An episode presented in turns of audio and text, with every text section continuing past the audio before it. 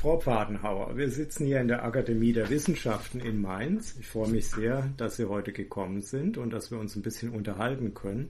Und was mich, nachdem ich so Ihre Sachen gelesen habe, zuerst interessieren würde, ist, wie sieht Ihre Aneignungsstrategie aus, um sich heute hier den Podcast anzueignen? Äh, schlecht. Von Strategie kann keine Rede sein. Ich weiß, dass wir, glaube ich, seit äh, Monaten, wenn nicht gar schon seit einem Jahr, irgendwie versuchen, eine, einen Termin zu finden. Und ähm, in der Anreise habe ich dann irgendwie äh, geguckt, finde ich denn irgendwie noch alte E-Mails, was wir eigentlich besprochen haben. Die sind aber nicht mit auf das neue Handy mitgekommen.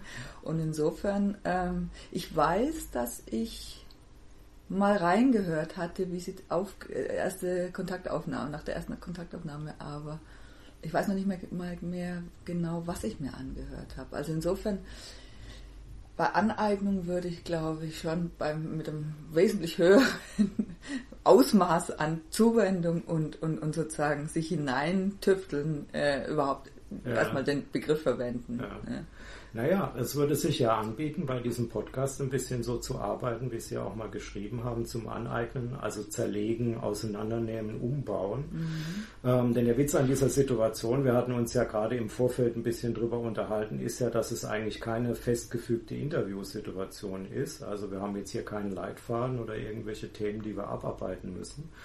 Und eigentlich das wäre meiner Ansicht nach ja vielleicht auch schon eine Form, einerseits sich ein Gespräch anzueignen, aber sich vielleicht auch diese Form des Interviews anzueignen, mhm. indem, wir dies, indem wir diese sozusagen aufpacken. Also mhm. das heißt, wir machen jetzt irgendwie was daraus. Also wenn wir mhm. Lust hätten, könnten wir jetzt ein bisschen singen oder so. Das würde wahrscheinlich letztendlich auch den letzten Zuhörer dann noch in, äh, vergraulen, nehme ich mal an, jedenfalls was mich betrifft. Äh, oder wir können jetzt irgendwelche Dinge aus der Kindheit erzählen und so und wie man vielleicht darüber zur Soziologie kommt. Also wir sind eigentlich völlig frei, äh, was wir hier machen können. Ja, wenn ich wenn ich es mir tatsächlich aneignen würde, in meinem Verständnis von Aneignung würde ich ihre Zwecksetzung sabotieren. Ja, also das wäre mein Aneignungsbegriff der ist, der sozusagen, der muss nicht zerstörerisch sein, ja, aber er kann zerstörerisch sein. Ja. Aber es wäre im, im, im Zweifelsfall ist es äh, ein, nicht ein, wir haben, wir haben eine Tagung in Lübeck im, wann war das? Herbst letzten Jahres, glaube ich, gab es eine Tagung in Lübeck zum Thema Zweckentfremdung. Mhm. Und da haben wir uns ein bisschen intensiver damit beschäftigt, wie würden wir den, den Begriff eigentlich zuspitzen. Und jetzt war gerade in Karlsruhe Anfang November eine Tagung zu Kultmedia, also das ist so ein Arbeitskreis, der so die ähm, osteuropäischen Länder ein bisschen auch zu vernetzen versucht. Ja. Äh, und, und auch da haben wir dann über den Aneignungsbegriff diskutiert und ein bisschen gestritten. Und ich bin da schon eine Verfechterin der These. Es ist nicht einfach nur sich das anverwandeln, ja, ja also sich zu eigen machen, würde ja. man dann sagen, sondern es ist tatsächlich sagen, ähm, und da, das hat in der Regel, äh, ist es nicht ein Desinteresse, sondern irgendwie irgendwas fasziniert einen daran. Mhm. Und dann sagen, so, da läuft irgendwas, was mir nicht gefällt oder anders, äh, wenn ich es wenn ich's anders ausrichtet, dann entspricht es meinen mhm. Neigungen vielleicht mhm. eher oder es kommt mhm. hinten irgendwas anderes raus, was mir besser gefällt. Also das heißt, wenn, wenn ich nun tatsächlich äh, es mir aneignen würde, dann wäre wahrscheinlich das, es ist, es ist nicht, es ist nicht eine Kooperation in dem Sinne, mhm. ja. Mhm. Wir eignen uns das mhm. gemeinsam an, sondern es könnte dann tatsächlich eine, eine konfliktäre Konstellation ja. werden. Ja. ja. dass ich sage, Herr ich rede mit Ihnen nicht, nicht über sowas. Okay, kein Problem. Reden wir über die Probleme von Burger King und so letzter Zeit mit dem Franchise-Konzept Und ich erzähle Ihnen, wie schrecklich es ist, am Frankfurter Flughafen anzukommen. Ja, genau. Das ist auch ein interessantes Thema. Wie eignet man sich eventuell den Frankfurter Flughafen an, indem man dort ein bisschen widerständig ist, vielleicht bei der Personalkontrolle oder beim Koffer abholen? Vielleicht gibt es da ja Strategien um das Ganze zu untertunneln. Naja, man könnte ja eine wilde These in den Raum werfen, dass wir in der, ähm, na, vor dem gesellschaftlichen Hintergrund, vor dem wir leben, in den hochtechnisierten Zusammenhängen, die wir jeden Tag erleben, hier sind wir ja auch schon wieder vom Aufnahmegerät abhängig, von den Raumbedingungen, dass wir alle verkehrstechnisch an einen Ort zusammengefunden haben. Nachher sind die nächsten Termine, Sie gucken auf Ihr Smartphone, ich gucke vielleicht auch in Ihren Laptop und so weiter hinein dass vielleicht vor diesem Hintergrund äh, gerade eben diese Widerständigkeit, dieses Aneignen, dieses Umbauen, Sabotieren, wie Sie gesagt haben, plötzlich wichtiger geworden ist, um uns überhaupt zu behaupten, um uns sozusagen vielleicht auch zu finden in der Welt. Ne? Ja, ich weiß gar nicht, ob ich es jetzt ähm, so von vornherein mit der Technisierung in Verbindung bringen würde. Ich würde bei der Individualisierung ansetzen und sagen, was wir, was wir überhaupt nicht mehr abkönnen, ist irgendwie auch nur die Ahnung, nur den Ansatz zu verspüren, es wird uns irgendwas oktroyiert. Ja? Wir mhm. werden in irgendwelche, in, in irgendwelchen, sind irgendwelchen Vorgaben ausgesetzt. Das heißt ja bekanntlich immer nicht, dass irgendwas furchtbar Originelles dabei herauskommt, ja. Mhm. aber dieses, wie soll ich sagen, äh, Revolu zu, zu, zu protestieren, zu, zu sabotieren, wenn man den Eindruck hat, äh, jetzt, da ist irgendwie eine, eine Schablone, ein, ein, äh, eine Form, in die ich hineingepresst werde. Und ich glaube, das ist eines der Grundmotive, die sicherlich auch äh, Aneignung bedingen. Äh, und dann kann man das natürlich irgendwie ausbauen ja, und kann sagen, ja, also ich das nur dagegen sein, das reicht mir nicht, ich muss es konstruktiv wenden in, in so eine Richtung. Aber das könnte ich mir so als ein, eines der Grundmotive vorstellen. Mhm. Ja.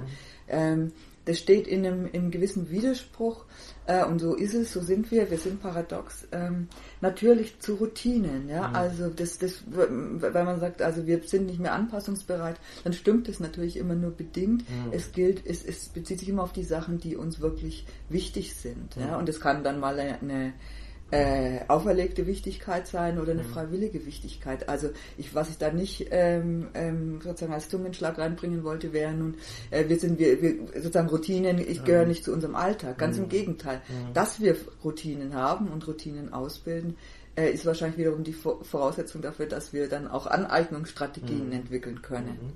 Und in meiner Situation jetzt äh, mit diesem Wechsel nach Wien habe ich den Eindruck, äh, die, die Notwendigkeit und auch die Entlastungsfunktion von Routinen wird ähm, einem enorm präsent. Ja? Mhm. Also das, um an die Anfangsfrage zurückzukommen, also wenn ich nun einfach von Karlsruhe angereist wäre mit dem KIT-Hintergrund und so weiter und so fort, ich bin ganz sicher, ich hätte wahrscheinlich gesagt, ja klar, ich schaue mir irgendwie die E-Mails vom Pideke irgendwie drei, vier Tage vorher an und höre ja. vielleicht nochmal rein. Ja, aber jetzt ist so, man ist froh, wenn man überhaupt die Termine noch einigermaßen halten kann und den Kopf dabei hat. Mhm. Ja, weil es einfach, und das, das Verrückte ist ja, aber das ist eigentlich eine Nebenworte. Das Verrückte ist ja, dass wenn irgendwo ein Einbruch stattfindet in die Routinen, das ist, man kann nicht sagen, naja, immer dann, wenn es um Wien geht, ja, sondern mhm. alles, alles, der Boden wankt im, im, im Grunde ein bisschen, ja. Mhm. Und ähm, ich glaube, eine, eine, solide empirische Analyse von Aneignung müsste im Grunde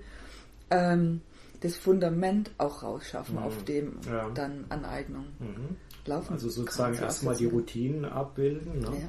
vielleicht auch nach den Organisationen fragen. Also mir fällt dann natürlich immer irgendwie auch aus der Organisationssoziologie die Bedeutung von Organisationen ja. in der modernen Gesellschaft ein, die ja sogar scheinbar noch zu wachsen scheint jenseits jetzt von Weber und den stahlharten Gehäusen und so weiter trotzdem noch zu wachsen scheint, weil sie uns diesen Hintergrund liefert, also so eine Art strukturiertes Hintergrundsrauschen, vor ja. dem wir dann äh, individuell vielleicht sogar auftreten können ja. überhaupt erst. Ja. Ne?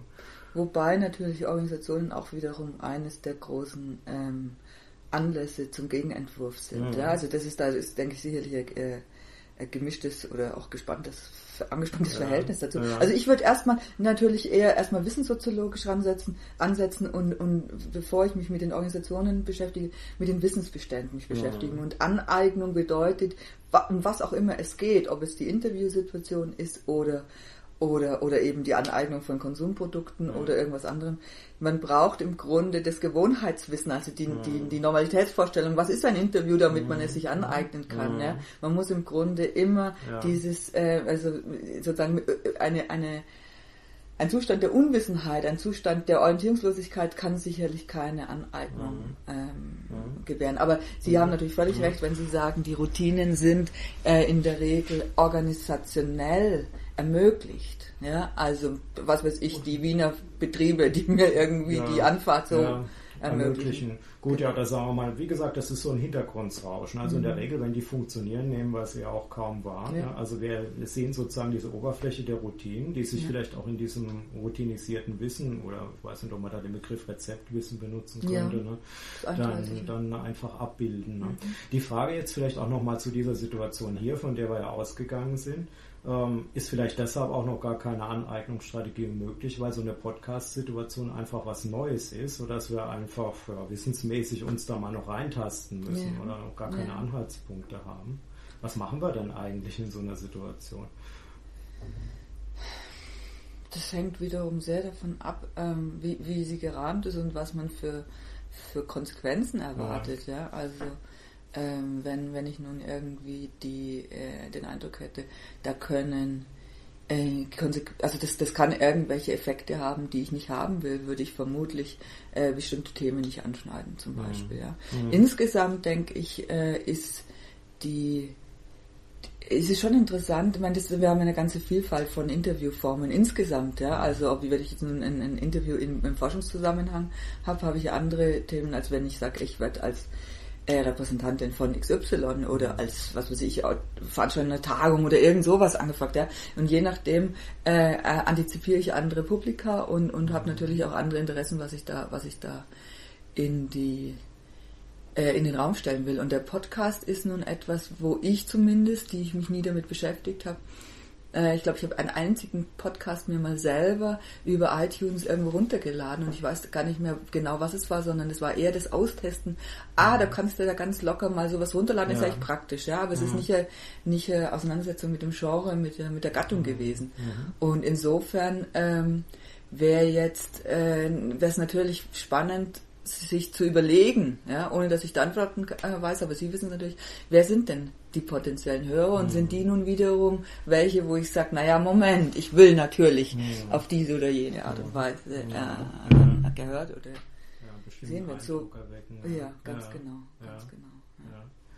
Ja, also wie gesagt, wir sind so ein bisschen verloren hier äh, in dem weiten, weiten Meer äh, des Internets, denn es gibt natürlich auch keine Chance, äh, genau das Publikum festzulegen. Also wir haben keine Zielgruppenanalyse oder sowas oder keine Quotenerhebung wie wir sie bei den Massenmedien kennen. Mhm. es kann da jeder reinstolpern, der zum Beispiel jetzt ähm, in den Suchmaschinen sowas, äh, irgendwas über Musik sucht und auf den Titel Duett oder so stößt. Ne? Mhm. Also ich habe auch immer mal Rückmeldungen von Leuten, die irgendwie völlig andere Dinge suchen und dann sozusagen da reingeraten sind oder eben über das Thema irgendwie reingerutscht sind, obwohl es aus einer ganz anderen Ecke kommt. Mhm.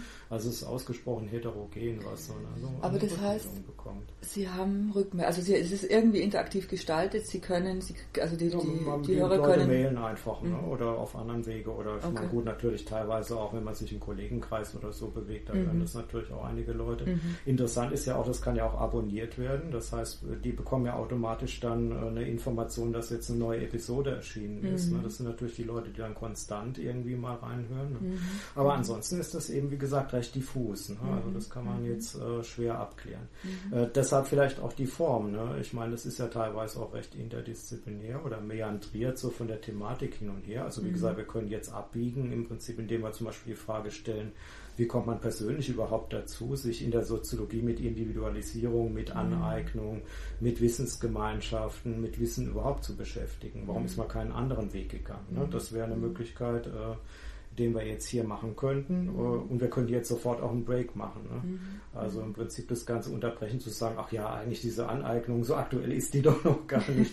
Und da halten wir uns doch über Sozialstrukturanalyse mhm. oder irgendwelche anderen Sachen, wobei wir dann vielleicht eher rumtasten würden ne? Äh, in der Thematik. Ne? Also es gibt so eine, so, eine, so eine Diffusität auf beiden Seiten, also einerseits bei den Hörern, bei dem Publikum und natürlich bei den Machern, Macherinnen, äh, den Podcastern sozusagen, die also hier ähm, ja, also mit der relativen Eigenständigkeit, also diesen Kram sozusagen einfach rausgeben, ne? was vielleicht auch ein bisschen was mit diesem Hintergrund des Internets zu tun hat, denn wie wir im Vorgespräch ja schon kurz auch angesprochen haben, man muss jetzt nicht auf eine Quote achten. Ne? Mhm. Also mhm. es ist eigentlich unerheblich, ob das jetzt drei Leute hören oder 3000. Mhm. Ich meine, spannend wäre es jetzt für mich natürlich, ähm, weil ich da ja nachher drüber sprechen werde, ob das, was sie hier machen, eigentlich äh, eine, also ob sie im Grunde einen Amateurtypus repräsentieren. in dem, was sie da machen. Ja, ich werde es Ihnen nachher sagen. Ja. Ich beobachte jetzt ein bisschen. Ja, ja also, äh, also ich hoffe doch, was heißt Amateur, vielleicht wenigstens Dilettant. Ne? Ja. Also, dass man hier mit einer Liebhaberei herangeht. Also würde ich so, also ich würde das schon so empfinden. Ne? Also wie gesagt, äh, die Motivation ist ja ähm, so eine Art Spielplatz zu haben. Ne? Ja, aber das ist schon eine, eines, eines der Merkmale von diesen neuen Amateuren, die wir jetzt ums, rund ums Internet äh, so raus, die sich da so rauskristallisiert. Und eines der Merkmale ist eben, dass es im Grunde nicht mehr eine, eine, dass das utilitaristische Handlungsmodell eigentlich nicht mehr funktioniert. Das besagt, ja, ja man hat da so ein planendes Subjekt. Mhm. Also Tiedeke hat eine, eine, eine, Liste an Fragen, mhm. ja, und er hat eine ganz klare Zielsetzung.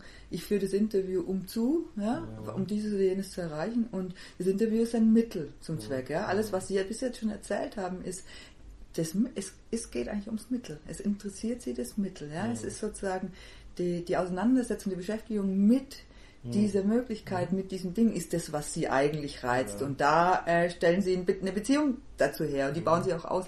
Ja, und insofern würde ich sagen, also die These ist, glaube ich, nicht zu gewagt zu sagen, sie wären so in Bezug auf dieses so ja. eine dieser neuen Amateure. Und das ist natürlich dann immer äh, nettes irgendwie mit dem, mit dem historischen Verständnis von Amateur zu vergleichen. Ja, ja? Und Sie ja. wissen, der Dilettant hatte ja irgendwie schon auch einen besseren, Leumund äh, am Anfang, ja. Also äh, das waren ja, das waren, war ja wirklich, das waren ja äh, sozusagen ungeheuer gebildete oder eben ja, was informiert, das klingt fast alles zu technisch, ja. Das war tatsächlich dieses, diese affektuelle Bindung an etwas, die mhm. dazu geführt hat, dass man sich ungeheuer reingearbeitet hat. Mhm. Und, ähm, und der Rationalisierungsgesichtspunkt ist dann natürlich irgendwie das Ganze irgendwie als sozusagen herumtüfteln und, ja. und, und, autodidaktisch und ich weiß nicht was irgendwie ja. gebrandmarkt worden. Und der, das, die Autodidaktisierung ist, glaube ich, eines der, der zentralen Merkmale auch für die Amateure, ja. die wir nun im, ja. im, im, Internet haben. Also insofern ähm, sozusagen ist das jetzt hatte habe ich gerade so eine leichte Aneignungstendenz gemacht, nämlich den, das Interview zu äh, nutzen, um das auszutesten, was ich gleich nachher erzählen will. Wobei Sie schönerweise ja auch immer noch Interviews sagen. Also, ja, ja, was soll ich sagen? Den Podcast. Der Podcast ja. ist, weiß ich gar nicht, also der Podcast, Podcast hat für mich keine interaktive ja. Dimension. Ja. ja. und was ich das sozusagen, ich weiß nicht, ob es nochmal ein wie würden Sie es denn definieren? Podcast? Na gut, das ist doch eigentlich das, der technische Begriff. Ja, ja, ja, also gut, es ist im Prinzip einfach sozusagen eine, Sendung im Netz. Ne? Also ja. manche fassen das auch eher unter Netcast. Ne? Mhm. Also da mhm. laufen so verschiedene Begriffe um. Und es das heißt eigentlich nur, dass man sich sozusagen das, was die Massenmedien bislang machten, also die Hoheit darüber sozusagen selbst nimmt. Ne? Mhm. Also man wird jetzt selber zum Sender, also mhm. indem man wirklich so eine Art Sendung baut ne? Mhm. und jetzt eben, wie gesagt, auch damit dann spielt. Ne? Also mit den Formaten spielt, äh, eben mit den Publika spielt, ne, mit den Inhalten spielt. Ne. Und da käme jetzt eventuell natürlich dieser, dieser Aspekt des äh, Dilettantischen, also der Liebhaberei, indem man sich, wie Sie ja sehr schön gesagt haben, Dinge nimmt, die man mag, ne, die man zueinander in Beziehung setzt, ne, die man hätschelt, die man pflegt, über die man alles weiß. Ne. Mhm, ne. genau. Also fast könnte man ja unsere Klassiker auch als Dilettanten betrachten, mhm. wenn man sich Goethe und seine Farbenlehre oder die Naturkunde anguckt. Ne würde ja aus heutiger Perspektive keine professionelle Haltung sein. Ne? Ja. Und auch keine, es ist keine Expertise in dem Sinn, dass da eine Ausbildung dahinter steckt ne? oder ein klar abgegrenztes Themenfeld. Ja. Es diffundiert auch nach allen Seiten. Es ist sehr umfassend, äh, universal gelehrtenhaft. Ja. Äh, praktisch ich wollte gerade sagen, ja, also universal gelehrt, ich meine, man, muss, man müsste dann sich das Bildungssystem genauer anschauen. Ja? Also ähm, ist mir gar nicht klar. Na gut, in irgendeiner Form gab es natürlich auch schon Spezialisierungen auf bestimmte Wissensgebiete, ja, aber ähm, und sagen, die, die Ausdifferenzierung der Wissenschaften, der Berufe und was auch immer war natürlich nicht in dem Maße, sondern mhm. ich glaube, also Goethe sagt doch, war, sagt nicht nur über ihn, er wäre der letzte Universalgelehrte gewesen, einfach weil das genau noch der Punkt war, in der jemand mit einem großen Genius einfach noch das Gesamtwissen überblicken ja, kann. Ja, ja. Und danach nahm es dann seinen Lauf. Gut, also mit diesem der Letzte bin ich immer so ein bisschen vorsichtig, ne? denn wenn wir das wirklich tatsächlich ernst nehmen, äh, was jetzt äh, man irgendwie so ein bisschen da draußen sieht, dass die Leute eben mit ihren Aneignungsstrategien rangehen und die Sachen aufmachen, die Dinge des Alltäglichen, bleibt uns ja eigentlich gar nichts anderes übrig. Also wenn wir als Dilettanten und Dilettantinnen da rangehen, wie wieder zumindest im kleinen Format so eine Art Universalgelehrter zu werden. Ne? Ich glaube, das sieht man ja auch an den, äh, den Beispielen, die Sie da also auch von diesen äh, Gemeinschaften, sage ich mal in Anführung, Sie sagen ja Aneignungskulturen, mhm. vielleicht müssen wir dann auch noch mal ein bisschen über den Unterschied reden, mhm. was das mhm. Bedeutet. Ne? Mhm. Aber wenn man sich die so äh, etwas auch aus ihren Schriften da aus der Nähe anguckt, dann sieht man ja eigentlich, dass die Leute sich ungeheuer reinbohren in die mhm. Sachen. Also dass sie wirklich mit einem, ja, mit Herzblut würde man sagen, da die, die Dinge aufmachen, zueinander bringen und dann eben, wie Sie auch sehr schön zeigen, eine richtige Meinung darüber haben. Also auch äh, tatsächlich ein Statement vertreten, was sie dann mit anderen teilen, ne, woraus scheinbar auch dieses Sonderwissen dann erwächst. Ne. Also ich habe so den Eindruck, uns bleibt gar nichts anderes übrig, äh, wenn wir uns äh, ähm, in irgendwas hineinbegeben wollen, wie eben tatsächlich wieder zurückzukehren zu so einer Art äh, ja, universellen Blick auf die Dinge. Hm. Also ich frage mich jetzt auf Gelände vor, das, von dem ich nichts verstehe. Also der, der Universalgelehrte wäre für mich jetzt zunächst mal einfach tatsächlich noch eine Figur, die enorm breites Wissen hat. Also mhm. nicht, wie ich von mir selber sagen würde, ich bin halt Soziologin, ja, mhm. und schon da kenne ich ganz, ganz große ja. Teile gar nicht, ja. ja. Historisch, aber natürlich auch äh, ganz viele ähm, Bindestrich Soziologien oder Teilgebiete, in denen ich nie vorbeigekommen bin. Ja, also selbst diese eine Disziplin ist nicht so richtig überschaubar, aber in Bezug auf, auf die Soziologie würde ich selber mir, von mir aus, schon gar nicht eben als Universalgelehrte, aber ich würde da auch nicht von äh, jetzt irgendwie in diesem, in, in diesem amateurhaften Sinne sprechen. Mhm. Da, da, bin ich erstmal sehr traditionell und sage, das ist, das, das, da gibt's konventionelle und konventionalisierte Wege, mhm. wie Wissen mhm. zugänglich ist, wie Wissen ähm, vermittelt wird und genau diesen Weg bin ich gegangen. Mhm. Ja? Und es, äh, ich gebe Ihnen insofern recht, als äh, ich sagen würde, bestimmte äh, Aktivitäten, ja, wie zum Beispiel äh, Konsumprodukte zu verwenden und dann was anderes draus zu machen, ja, mhm. Kinderspielzeug zu Musikinstrumenten mhm. umzubauen, ja. Mhm. Da kann man nicht sagen, ja, also man kann natürlich an die, was auch immer, Pop-Akademie in Mannheim gehen oder man macht es autodidaktisch, ja, sondern das sind dann tatsächlich schräge Formen, schräge Zugänge, schräge Interessen und so weiter und die, und da würde ich Ihnen dann zustimmen, da, da, da geht es dann nicht anders, ja, das mhm. ist tatsächlich Wissen, das ist nicht in, in irgendwelche Kani, Kanu, Kanu, Kanon äh, ge, ge, ge, gegossen ja. schon. Es mhm. ist nicht in irgendwelche mhm. äh, Studiengänge oder, oder mhm. Ausbildungsgänge irgendwie eingebaut, ja, sondern das mhm. sind wirklich, äh, das sind da, tun sich, werden neue Dinge aufgetan. Ja, mhm. mit einer, mit einer wahrscheinlich auch gar nicht so richtig ähm, bis ans an den Anfang zurückverfolgbaren Intention. Ja, was, ja. was, wer hat den ersten eigentlich getrieben, sowas ja. zu tun? Ja. ja. Ist vielleicht auch eher zufällig, teilweise rutscht man so ein Spiel mit hinein, genau. so wie man ja tatsächlich auch Spielzeug nimmt. Ne? Spaß, gesagt, Spaßgeschichten. Genau, Spaß, ja, man sitzt bei einer Party und spielt mit irgendwas rum und sagt, Mensch, da kann man ja irgendwie auch Musik damit machen. Guck mal, das genau. sieht doch lustig aus. Und so, und dann äh, gibt es irgendjemand, der dann sagt, Menschenskinder, ja, äh, das, das, das nehme ich mir jetzt auch nochmal nach der Party vor. Mhm. Ja, und dann findet er andere. Ja. Naja, das Interessante ist aber ja eigentlich diese Mehrgleisigkeit, die wir da sehen. Also wir haben, das ist ja fast wieder so ein bisschen wie mit den Organisationen im Hintergrund, die wir vorhin angesprochen haben. Wir haben also stark ausdifferenzierte professionelle Systeme ne, mit den gesamten Institutionenzügen, die damit zusammenhängen, von der Schule angefangen bis dann eben hin eines Tages zu irgendwelchen beruflichen Positionen, mhm. mit einer ausgeprägten Expertise, die eben sehr trennscharf ist, mhm. wahrscheinlich auch sein muss unter mhm. den Rationalitätsbedingungen, unter denen sie sich entwickelt hat. Sonst könnten sie die Soziologie wahrscheinlich gar nicht betreiben, jedenfalls nicht professionell mit den Ergebnissen, die da erwartet werden. Mhm. Ja, und auf der anderen Seite haben wir diesen diffusen Bereich, eben wo, sagen wir mal, erstmal ja, das Spielen interessant ist, eben tatsächlich die Liebhaberei äh, ja, wo die Diffusität tatsächlich auch vielleicht ein, ein Medium ist, ne, mhm. um sich an, den, an die Dinge anzunähern, ne, weil mhm. man sie gar nicht so genau kennt. Ne. Also man hat vielleicht eine affektive Beziehung eben dazu, dass man das ganz gerne mal in die Hand nimmt und was damit macht, vielleicht auch wieder weglegt und vergisst. Ne wäre auch kein Schaden, was sie sich natürlich in der professionellen Position auf keinen Fall leisten können. Mhm. Auf der anderen Seite eben diese Möglichkeit, äh, ja, die Dinge plötzlich zu öffnen. Ne? Mhm. Und das meinte ich eben, dass also dann in diesem Bereich oder sagen wir mal auch in diesem Spannungsverhältnis von diesen beiden Bereichen diese Horizontöffnung vielleicht ja. eben ja so mehr oder weniger passiert. Also ja. gar nicht mal das Projekt, sondern dass die sich einfach einstellt. Ja.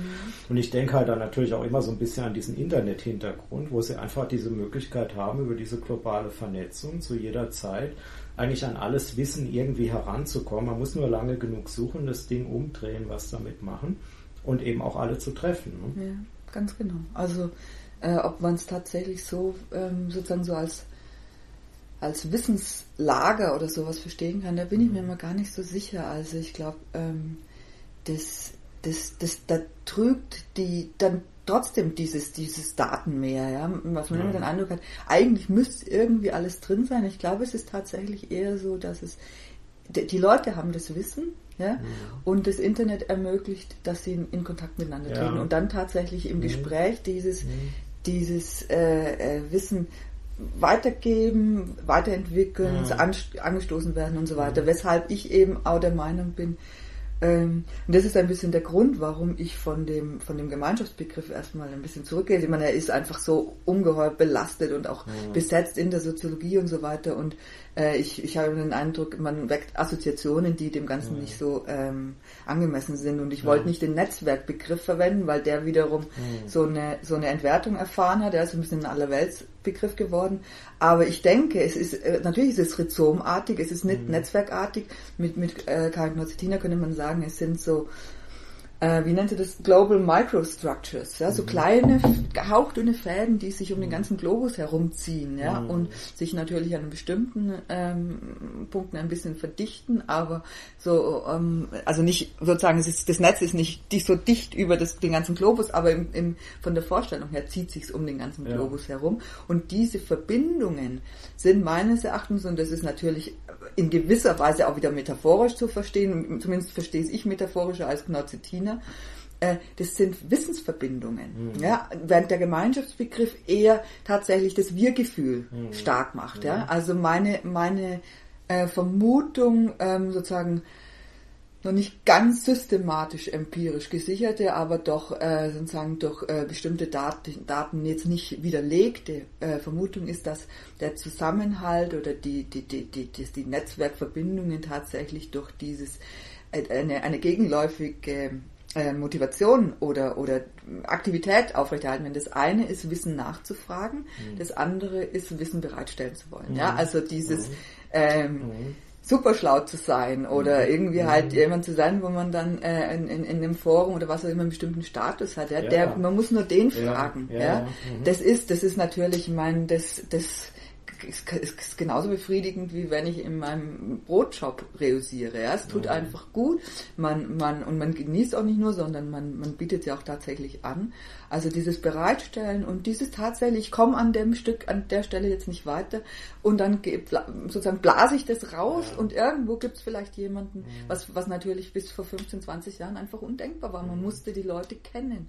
Ja, oder, ja. oder ganz schwer über, über Dritte dann irgendwie sagen, Mensch, kannst, weißt du irgendjemand, der dazu was wissen könnte? Und das ist natürlich enorm erleichtert. Ja, aber ich glaube, es ist nicht einfach so, sondern sagen, ah ja, ich muss eigentlich nur mal über die dritte Google-Seite rausgehen, dann läge es da hinten mhm. schon. Ja, ich glaube, das ist eine, das ist eine falsche Vorstellung. Ja, ja, ich glaube, es geht auch mehr um Konnektivität. Ne? Also das ist nicht mhm. so wie so eine Universalbibliothek. Mhm. Genau. Also so Charaktere hat das auch vielleicht in bestimmten. Regionen. Ne? Ich meine, Wikipedia arbeitet ja eher so auf die Basis, mhm. wobei die Konnektivität ja dann im Hintergrund steht. Ne? Also die Leute, die dann selber da nächtelang irgendwas reingeben oder korrigieren und so weiter. Ne? Und dadurch natürlich auch einen bestimmten Status sich dann erwerben. Das sieht man ja dann wieder in den begleitenden Foren, wo die dann tatsächlich tatsächlich dann auftreten. Mhm. Mhm. Ähm, also man hat da, ich glaube, man hat so beides, ne, was man eigentlich im Prinzip ja aus dem Alltäglichen kennt. Mhm. Na, und der Entgrenzungseffekt wäre eigentlich nur, dass es, sagen wir mal, sich jetzt tatsächlich, na, dass es praktisch on the fingertip überall da ist. Ne? Mhm. Also es begleitet uns ja permanent mhm. und wir können sozusagen, egal wo wir sind, auf alles zugreifen und uns vor allem mit allen verbinden. Ne? Mhm. Also mhm. diese, diese Freunde, die Leute, die Experten, die Dilettanten und so, die sind ja jetzt nicht mehr irgendwo um die nächste Ecke, sondern sie sind eigentlich immer da. Ne? Mhm. Und das mhm. ist vielleicht der, der interessante Aspekt, der da, also so eine Verdichtung, die jetzt dadurch mhm. möglich wird, durch diese Verbindung. Ich meine, da ist natürlich im, im, im Hinblick jetzt zum einen auf unsere Vergemeinschaftungsforschung, diese posttraditionale Vergemeinschaftung, wo wir damals schon, und ich würde es vermuten, auch es ist bei diesen Aneignungskulturen nicht so ganz anders, äh, wir haben da immer, ähm, letztendlich waren das, sind es keine virtuellen, rein virtuellen mhm. Phänomene, ja. sondern die Möglichkeit des Zugriffs von überall her heißt noch nicht, dass das tatsächlich mhm. so praktiziert wird. Das ist das eine. Das andere ist äh, in der Tat natürlich mit äh, den, den ganzen ähm, technischen Möglichkeiten dieses in ständiger Verbindung stehen mit mhm. anderen. Ja. Also ich bin da, ich, sagen, ich selber noch nicht so ganz entschieden, welche Position ich vertreten will. Ja. Also ich bin ganz sicher, dass äh, die, die Deterritorialisierung nicht dazu mhm. führt, dass die äh, Face-to-Face-Begegnungen, die Lokalitäten und so weiter äh, irrelevant werden, weil da nochmal mhm. was anderes stattfindet. Ja. Auf der anderen Seite ähm, bin ich das ist eine Diskussion, die wir in, in theoretischen Zusammenhängen jetzt sehr, sehr intensiv führen schon der Meinung, wir müssen über Sozialitätskonzepte nachdenken, die mhm. immer davon ausgehen, das Face-to-Face -face ist das Vorrangige, ja. Und ja. jede, jede soziale Beziehung, die nicht irgendwie geerdet wird, immer ja. wieder, ja, mhm. ist dann doch eher qualitativ fragwürdig. Ganz genau. Und ich bin mir da wirklich nicht mehr sicher, ob das äh, eine, ein, ein, also ich, ich bin sicher, dass es ganz lange richtig war, ja? Aber ich bin, denke, Mediatisierung hat Effekte, die wir noch nicht richtig absehen können und mhm ähm, wahrscheinlich sind die Sozialitätsmodelle. Mhm. Ich glaube nicht an die, an die Sozialität mit Objekten oder sowas, ja. Mhm. Also dass da sozusagen die, wie hat das, äh, wie heißt es, Objektualisierung wichtiger wird als Individualisierung oder irgend sowas, aber dass tatsächlich die Mittelbarkeit von. Beziehungen äh, eine, eine, andere, aber eine gleich ja. hohe Intensität ja. haben, ja. Und ähm, ja. Wir hatten, das, wir hatten das ja mal äh, schon relativ früh in den 2000er Jahren als mittelbare Unmittelbarkeit gekennzeichnet. Yeah. Also das eigentlich, äh, was jetzt entsteht, ist ein paradoxes Verhältnis. Yeah. Also das heißt, man hat äh, unmittelbare Beziehungen zu anderen, die mittelbar zum Beispiel eben zugegen sind. Ne? Ja. Das heißt jetzt nicht, dass äh, die Qualität im Prinzip der, der Vermittlung oder das Miteinander irgendwas machen darunter leiden muss. Sie kann sich aber irgendwohin verschieben. Ne? Was würden Sie, entschuldigen Sie, was würden Sie als unmittelbar bezeichnen, wenn Sie sagen, ich habe unmittelbare mit Menschen, die ich mit denen ich mittelbar verbunden bin? Was naja, also dass ich zum Beispiel die anderen nicht kenne durch mhm. persönliche Face-to-Face-Begegnungen, wie Sie ja auch gerade angesprochen haben, was eben früher mal der Normalfall war. Wenn man was zusammen machen will, muss man sich an einen Tisch setzen mhm. sozusagen. Sondern heute können das irgendwelche Leute sein, die vielleicht ein Fake-Profil haben, mit mhm. denen ich aber trotzdem eben sehr intensive bis hin zu intimen Beziehungen aufbaue, mhm. indem die sehr weit in mein Leben eindringen ne? Mhm. oder vielleicht mhm. sogar mein Leben verändern. Ne? Also die Perspektiven, die ich habe und die Partnerschaften, die ich knüpfe, anknüpfe, mhm. die Ideen, die ich mhm. verfolge ne, und die mhm. Projekte, die ich gemeinsam mache. Ne. Das wäre dann die Unmittelbarkeit, also indem es mich tatsächlich unmittelbar betrifft, Ach, so wie nicht eine Freundschaft oder eine, äh, ja, so eine Interessensbegegnung oder Partnerschaft und so eben auch betrifft. Ne. Da sind ja immer sympathetische Faktoren mit verbunden. Und das kann man eigentlich auch sehr schön zeigen, wenn man virtuelle Gruppen sich ansieht, dass natürlich dieser sympathetische Effekt teilweise sogar extrem übersteigert wird, ne, weil also bestimmte soziale Kontextbedingungen wegfallen. Dadurch kommen ja Enthemmungseffekte auch mit mhm. rein. Also da mhm. kommt schon eine Unmittelbarkeit zustande, die Leute auch teilweise also sehr intim und persönlich betrifft. Aber auf der anderen Seite eben, ähm, dass ich zum Beispiel nicht diesen vollen Eindruck, also diesen Raumeindruck oder diesen Oberflächeneindruck habe, den ich halt bei persönlichen Begegnungen habe. Also ja. mir fehlt im Prinzip sehr viel. Ja. Und die Frage ist, ob es fehlt, ne? ob es mir nicht vielleicht auf der anderen Seite auch wieder Möglichkeiten eröffnet. Ja. Vielleicht zu dem, was Sie vorhin gesagt äh, haben, noch ein, zwei Sätze. Ähm, ich finde auch also diese Gegenüberstellung von, äh, was weiß ich jetzt, äh, realen Begegnungen, Face-to-Face-Begegnungen, virtuellen, dass das wahrscheinlich auf diese Art und Weise nicht mehr haltbar sein wird je mehr das zu einer Normalität eigentlich von uns wird, sich in so einem Kontinuum zu bewegen von Begegnungen. Mhm. Es ist aber meiner Ansicht nach eben charakteristisch für einen Medienwandel. Ne? Also mhm. genau in den Punkten, in dem sowas neu auftritt, sehen wir ja auch bei vor, historisch vorangegangenen Medienwandlungssituationen. Da wird es natürlich immer in diese harten gegensätzlichen Formen gebracht. Dystopien, mhm. Utopien. Ne? Ähm, das eine ist jetzt nur noch Pseudo, das andere ist das Reale und so mhm. weiter. Genauso wie auch diese Gegenüberstellung virtuell und real nicht richtig funktioniert. Ne? Das ja, ist eigentlich ja so ein Realitätskontinuum. Ne? Das hat uns irgendwie in, eigentlich in die Pampa geführt, muss man eigentlich sagen, diese ja. ganze Debatte zur virtueller Realität. Also das mag in irgendwelchen Kontexten, vielleicht noch eher in tatsächlich Technikwissenschaft, in Computerwissenschaft ja. noch irgendwie hinhauen, aber in unseren sozialen Kontexten ganz sicherlich nicht. Ich gestutzt habe ich, weil ich, äh, was Mittelbarkeit angeht, äh, einen phänomenologischen ähm, mhm. äh, Begriff habe, der tatsächlich erstmal von der von von dem, was in der in der Reichweite ist. Und zwar wirklich ja. also greifbar. Ja, und dann ich so die nächste, nächste Stufe, mhm. die potenzielle Reichweite. Ja, ich mhm. weiß, wenn ich aufstehen würde, dann könnte ich jetzt hier an das Regal gehen und mir dieses Buch greifen. Ja, und alles, was außerhalb dieses ist, ist im Grunde in der Mittelbarkeit. Ja, erfordert. Äh, so, deswegen habe ich jetzt, äh, habe ich, hatte ich gestutzt äh, bei der Frage, was meint dann eigentlich Unmittelbarkeit äh, in, in mittelbaren Beziehungen? Und Sie äh, nehmen da im Grunde eine andere, eine andere Konnotation von Unmittelbarkeit, nämlich wie, wie, wie intensiv geht mich an. Ja? Interessanterweise habe ich ja auch ein bisschen ihre Texte so gelesen, also indem sie das Individuum ja immer sehr stark machen, ja. von seinem Erleben her, ja. im Prinzip in den Interaktionen, in den Interessensphären, in diesen Aneignungskulturen und so ähm, habe ich deshalb das jetzt im Prinzip auch genauso erklärt, indem ich sage, naja, die Unmittelbarkeit ist sozusagen das, was mich betrifft. Ne? Ja. Also wenn ich so den Eindruck habe, ich bin damit verbunden, also wie, mhm. wie, wie nah oder entfernt mir jetzt tatsächlich diese, diese Reichweite ja. ist, ja. wäre dann äh, sogar sekundär. Ne? Wobei es, also sozial gesehen ist natürlich also mein, mein Unmittelbarkeitsverständnis, ja, auch, auch aus dieser phänomenologischen Tradition heraus, ist tatsächlich dann die Aufdringlichkeit des anderen, ja, mhm. also ihre Mimik auf das, was ich sage, die wegfällt in dem Moment, wo der andere nicht im mhm. Raum ist. Das ist diese Unmittelbarkeit. Also da ist, würde ich jetzt noch weniger die Innerlichkeit, ja, wie geht's mich an und äh, habe ich jetzt Herzklopfen oder was auch immer, fühle ich mich angezogen oder irgend sowas, sondern ich würde wirklich sagen, es ist eine so soziale Situation und die erfordert von mir äh, relativ ähm, aufwendige und, und, und, und anstrengende Maßnahmen, wenn ich mich dem entziehen will, wenn ich mir das, wenn es mir unwohl wird oder was auch immer. Ja, wenn natürlich ähm, auf eine WhatsApp kann ich antworten oder ich kann es bleiben lassen. Ja, und selbst wenn eine Nachfrage kommt, das sozusagen, da würde ich schon nochmal mhm. noch mal, ähm, relativ, ähm, relativieren und äh, meinen, das ist auch eines der Gründe, warum hier eine gewisse Attraktivität drinsteckt. Ja, also ich glaube, es sind schon gravierende Unterschiede zwischen den Beziehungen, die wir unmittelbar und mittelbar haben, in meinem Verständnis jetzt, ja. ja.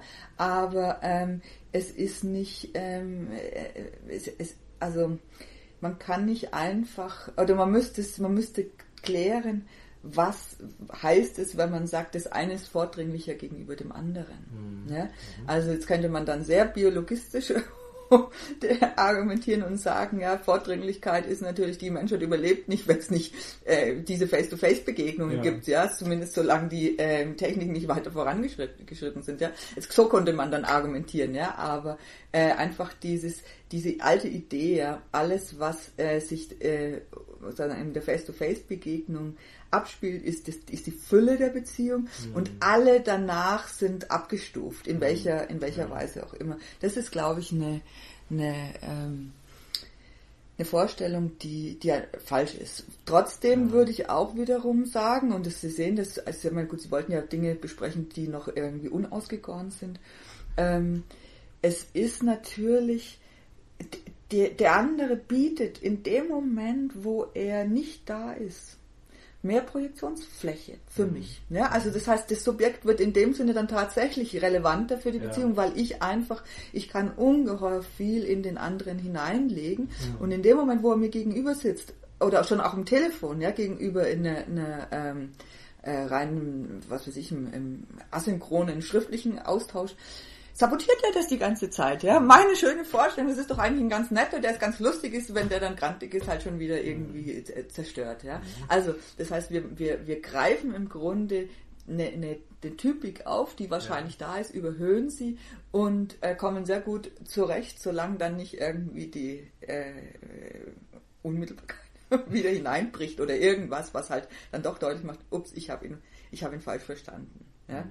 Und wenn man das jetzt also richtig kompliziert wird, das habe ich gerade mit, mit, dem, mit dem Kollegen so ein bisschen hin und her gespielt, ja, ist nun, wenn Sie äh, die un zwei unterschiedlichen Kommunikations Verständnisse äh, mal mhm. gegeneinander durchspielen. Ja? Also das eine ist das, aus dem ich komme, ja, meine, meine äh, Geistestradition, das ist das Modell der Intersubjektivität. Mhm. Ja? Wir haben eine, einen, also unsere Handlungen sind so wechselseitig aneinander orientiert und letztendlich geht es darum, dass man ähm, es ist, es, wir sind keine geschlossenen Systeme, ja, wie das im, im ähm, Kontingenzmodell ist, wo man einfach sagt, naja, also ich entäußere mich und sie greifen sich halt irgendwas raus und dann hängt es davon ab, ob ich sozusagen vom, in meiner Anschlusskommunikation da, da, da mhm. ansetze. Mhm. Ja. Das macht, führt dazu, dass es weitergeht oder geht es tatsächlich darum, dass ich irgendwie begriffen habe und sie reagieren sonst mhm. irgendwie auf eine bestimmte Art und Weise und das geht nicht weiter. Ja. Mhm. Das wird dann noch, noch viel komplizierter, weil ähm, die die äh, Internetbeziehungen oder also Online-Beziehungen, was auch immer, wie man immer sie auch nennen will, natürlich erstmal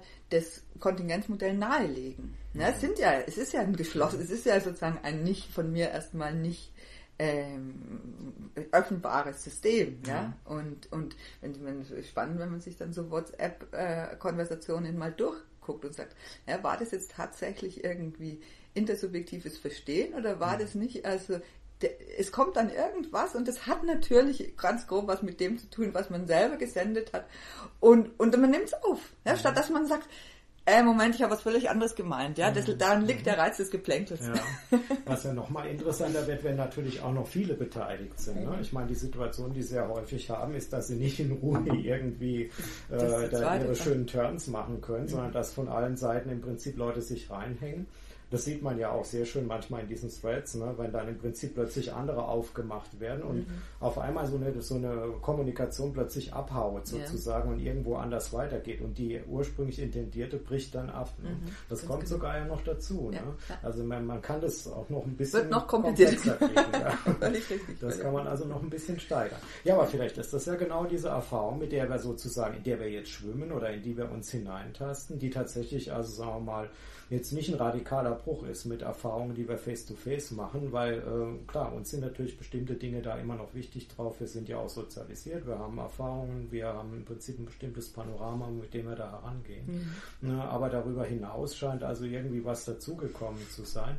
Und was ich ja immer versuche, und das wäre also mein Virtualisierungsbegriff mit Entgrenzung zu fassen. Mhm. Also dass wir im Prinzip immer so eine Tendenz haben zu sehen oder zu spüren und dass wir über Grenzen hinausgehen könnten. Yeah wenn wir uns in diesen Medien begegnen. Was meinen Sie mit Grenzen? Welche Art naja, also die Grenzen, die wir im Prinzip erstmal haben durch unsere Physis, ne, dass mhm. wir an Orte gebunden sind, dass wir altern, dass wir bestimmte Geschlechtskörper haben, dass wir vielleicht auch irgendwelche Stigmata haben oder besondere Fähigkeiten ausprägen und natürlich alles, was wir durch die Sozialisation erfahren, mhm. durch unsere Bildung und so weiter und so fort. Mhm. Also Dinge, die uns normalerweise definieren. Und definieren heißt ja eigentlich eingrenzen. Mhm. Also das, mhm. was wir ähm, ja im Wechselseitigen dann versuchen vielleicht auszuhandeln, auszutasten, beruht ja darauf, dass wir bestimmte Formen haben. Ne?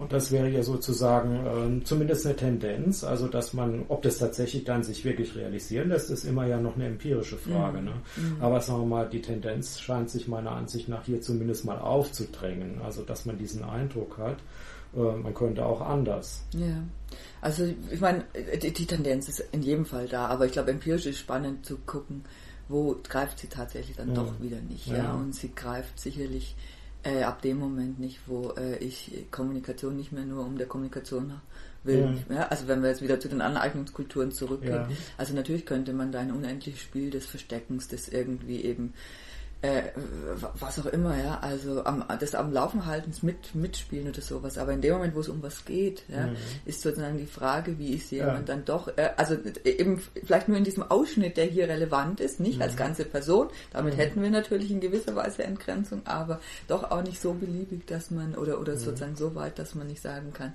Eigentlich ist dann wiederum eher spannend, was muss adressiert sein, dass mhm. ich, dass, dass, dass ich da irgendwie der, die, die soziale Beziehung, wie auch immer sie dann ähm, zu verstehen, zu definieren, ist, dass die überhaupt in, in Gang kommen. Mhm. Das würde ich für die sozialen Beziehungen auch so mittragen wollen. Ne? Aber was die Entgrenzung anbelangt, weil Sie auch gerade vorhin den Begriff des Sabotierens damit reingebracht mhm. haben, mhm. da sehe ich doch aber eher eigentlich so ein Aufbrechen der Strukturen. Also indem man zum Beispiel dieses Spielzeug nimmt und jetzt teilweise ja dann so stark verfremdet, dass die Barbie-Puppe eher wie so eine Horrorerscheinung aussieht. Mhm. Ne? Nur mal so als ein Beispiel da rauszugreifen. Mhm. mhm. Äh, oder jetzt also diese, diese Kinderspielzeuge mhm. zu Musikinstrumenten umbaut oder was weiß ich, vielleicht sogar noch mit irgendwas anderem koppelt und so.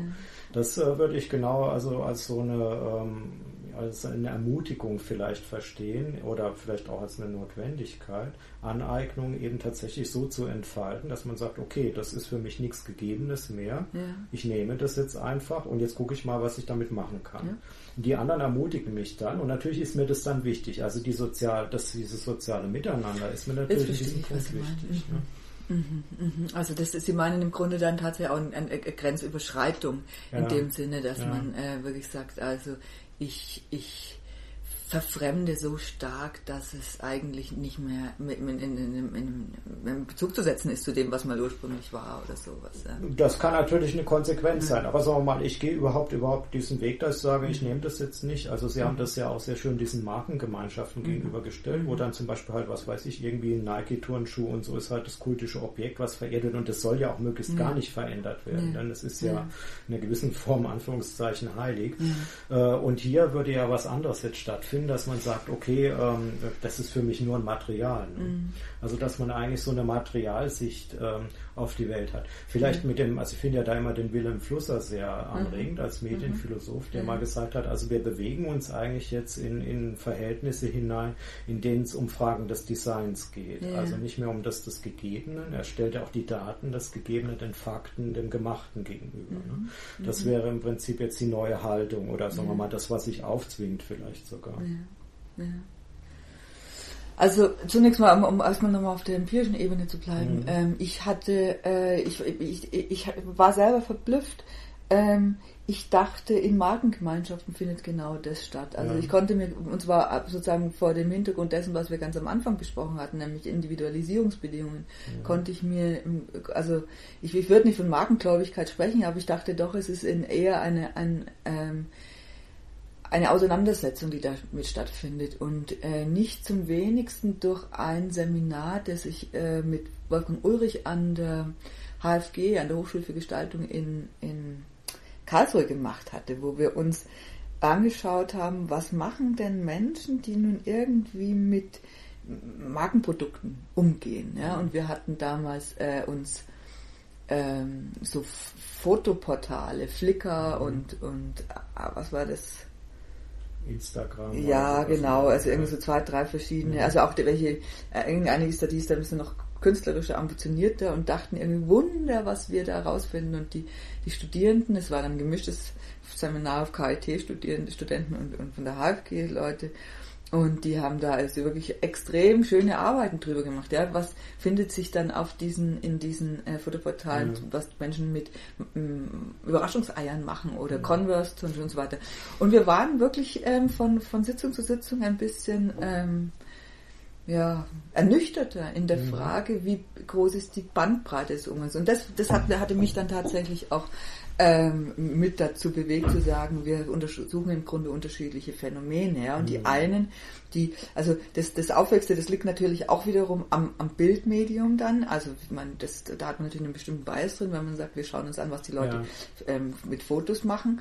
Ähm, dass sie doch so stark versuchen, das, was äh, sozusagen übers Marketing äh, als Story um das Produkt herum mhm. geliefert wird, dann selber einzufangen. Ja, also man sieht ja. irgendwie das Produkt XY in dieser tollen äh, Palmenlandschaft und ja. dann gibt's ein Urlaubsfoto, das genau dieses versucht äh, einzufangen. Ja? ja? und das ist natürlich eine, eine, eine äh, es ist, es, da ist ein Individualisierungsmoment da, dabei immer, ja, aber es ist natürlich Low Level gegenüber dem, was man dann bis zur Sabotage oder bis zur Entfremdung haben kann. Und deswegen meine ich und ich meine tatsächlich, es ist eine eine Frage, wo worin sieht man den Wert? Und ja. die, die, diese Aneignungskulturen, diese Amateurhaltung, die meine ich liegt wirklich darin zu sagen, äh, es geht nicht um das Ding, mit dem ich ähm, sozusagen die, es, es, das, was ich damit mache, ist die relevante Größe. Mhm. Ja. Also mhm. sozusagen das Ding selber, es wird ist überhaupt erst mhm. relevant,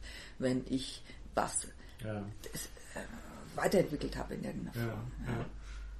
Ähm, vielleicht noch bei dem ersten eine Frage, ja. aber da wurden jetzt keine Gemeinschaften untersucht, also ähm, dass sich soziale Formen darum gebildet haben, sondern wurde jetzt einfach nur der individuelle Umgang damit. Im, Sie meinen in dem Seminar? Ja. ja. ja. Nee, also äh, wir, wir haben im Grunde den, den Studierenden damals gesagt, was auch immer sie rausfinden äh, können. Und ich hatte natürlich als Soziologin ähm, der, der, der Wolfgang Ulrich ist ja Kulturtheoretiker, ja, der hat natürlich dann andere äh, Interessen, als ich sie jetzt hatte. Und ich habe natürlich vor, vor, dem Hintergrund unserer postnationalen Vergemeinschaftung auch argumentiert und gesagt, schauen Sie sich auch an, was da eben an äh, Kommunikation dazu stattfindet ja. und so weiter. Aber ähm, weder das, was ich mir selber angeschaut hatte, noch das, was ähm, was äh, die rausgearbeitet haben, war nun so, dass man sagen musste, da bildet sich irgendwie was ja. drumherum. Ja, das sind irgendwie ein paar Freunde, ein paar ja.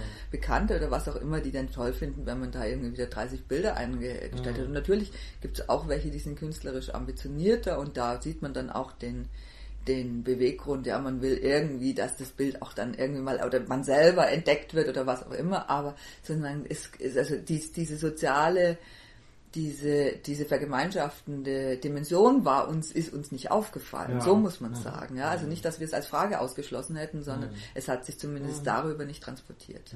Also es war praktisch nicht zu sehen. Ne? Es war nicht zu sehen, ganz genau. Und woran mag das liegen? Also auf diesen Umgang mit dem Objekt dann in dem Zusammenhang ist es so, dass man ähm, das tatsächlich als etwas, was, was nicht veränderbar ist, wahrnimmt oder dass es einfach uninteressant ist, weil so wie es ist, kann man es benutzen, fertig aus. Ne? Oder eben wie Sie ja da beschrieben haben, einfach die Bilder reinstellen und damit ist es ja eigentlich auch gut. Ne? Ja. Also dass man die einfach zeigen kann und dann ist man zufrieden. Ja. Ich denke, es sind, es sind ähm, es ist Verschiedenes. Also äh, in, in bei relativ vielen Produkten geht es tatsächlich immer ein bisschen um, um einen Kult, den man hat. Ja, man hat so einen mhm. kleinen Apple-Altar zu Hause oder mhm. so. Also fotografiert das einfach mal. Ich habe diese ganzen Apple-Produkte und zwar irgendwie auch noch das ganz uralte erste iPhone und so weiter und so fort. Ja. Das ist dann, das sind dann tatsächlich eher Sammler. Ja. modernere Varianten von Sammlern, die einfach, ähm, ob das nun Uhren sind oder, oder Apple-Produkte, das nimmt sich da nicht so wahnsinnig viel. Ja. Und es gibt dann irgendwie so, und da haben, hat man dann schon eine, eine leichte ähm, sagen, Tendenz hin zu auch irgendwie ist es offensichtlich ein Gruppenphänomen. Ja, also ganz besonders eingeprägt haben, haben sich mir die Bilder von Converse Turnschuhen. Ja? Mhm. Also wenn Menschen dann ihre, ihren, ihren Schuhschrank fotografieren und da haben die wirklich die gesamte Farbpalette drinnen. Ja? Und dann kommt, ist ein Foto drin, wo man sieht, äh, das sind jetzt mindestens fünf oder sechs Frauen also Füße, mehr, also doppelt so viel, zwölf.